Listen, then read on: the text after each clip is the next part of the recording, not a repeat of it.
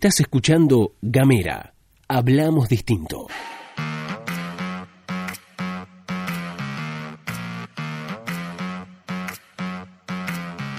Hola, ¿qué tal? ¿Cómo te va? Bienvenido, bienvenida, bienvenide una vez más a la pastilla de Gamera. Mi nombre es Luz Escarpati y como es habitual me acompaña Gastón Lodos. Y como siempre te vamos a contar las noticias en tan solo unos minutos. Sabés que si querés recibir la pastilla de Gamera en tu celular, podés mandar un mensaje al 549-2901-50-2990. Y estas son las noticias.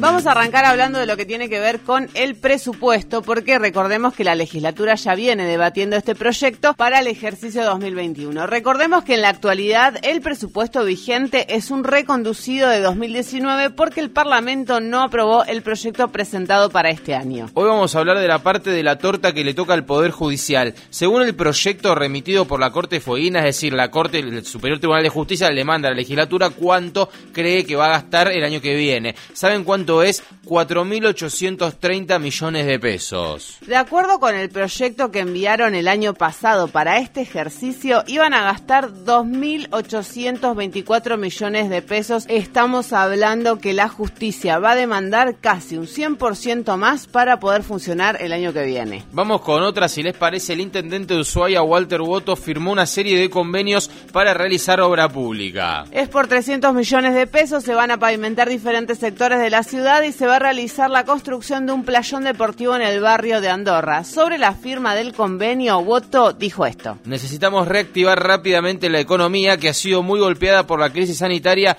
producto de la pandemia. Así que bueno, convenio firmado por la municipalidad de Ushuaia. Vamos a otro tema, si les parece, porque vamos de vuelta al Poder Judicial, pero esta vez en lo que hace a una causa. Así es porque hay avances en la, en la causa por presuntas irregularidades en la Dirección Provincial de Energía. Alejandro Ledesma, recordó fue presidente de la institución entre 2015 y 2019. La actual gestión de gobierno denunció que una empresa habría cobrado 2 millones de pesos y no habría entregado los productos que estaban acordados en función de esa licitación. La novedad que publica hoy el diario del Fin del Mundo es que la Fiscalía elevó un requerimiento de instrucción penal donde imputa a Ledesma. Así que bueno, será investigado Alejandro Ledesma, quien fuera en su momento director de la presidente, perdón, de la Dirección Provincial de Energía. Vamos a las naciones si les parece, porque hace algunas semanas el Senado había, no sé si se acuerdan, el Senado había tomado la decisión de dar marcha atrás con el traslado de algunos jueces designados por el gobierno de Macri por decreto, sin haber sometido en su momento esas designaciones al Senado, como debe hacerse en estos casos. Tres de esos jueces, Bertuzzi, Bruglia y Castelli, habrían presentado ante la Corte Suprema de Justicia un pedido de persaltum, que es un recurso extraordinario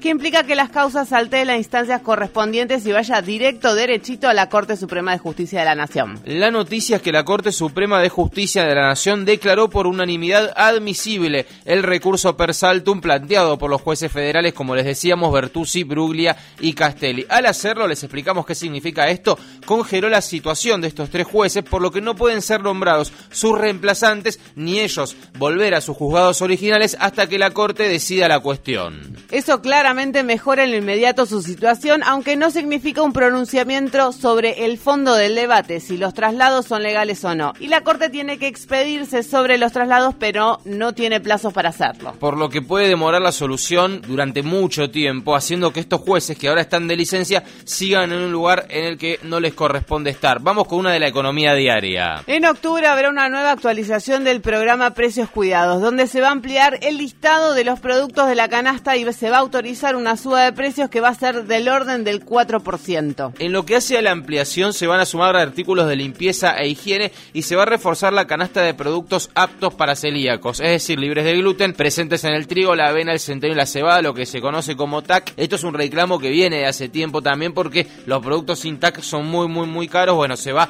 a ampliar la canasta de productos de precios cuidados con productos sin TAC a partir de octubre.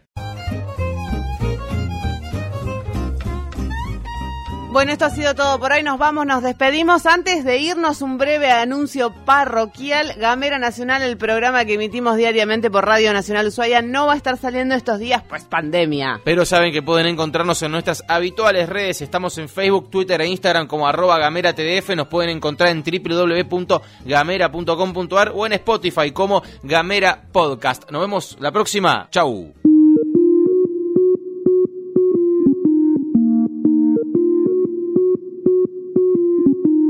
Seguí nuestros contenidos en gamera.com.ar.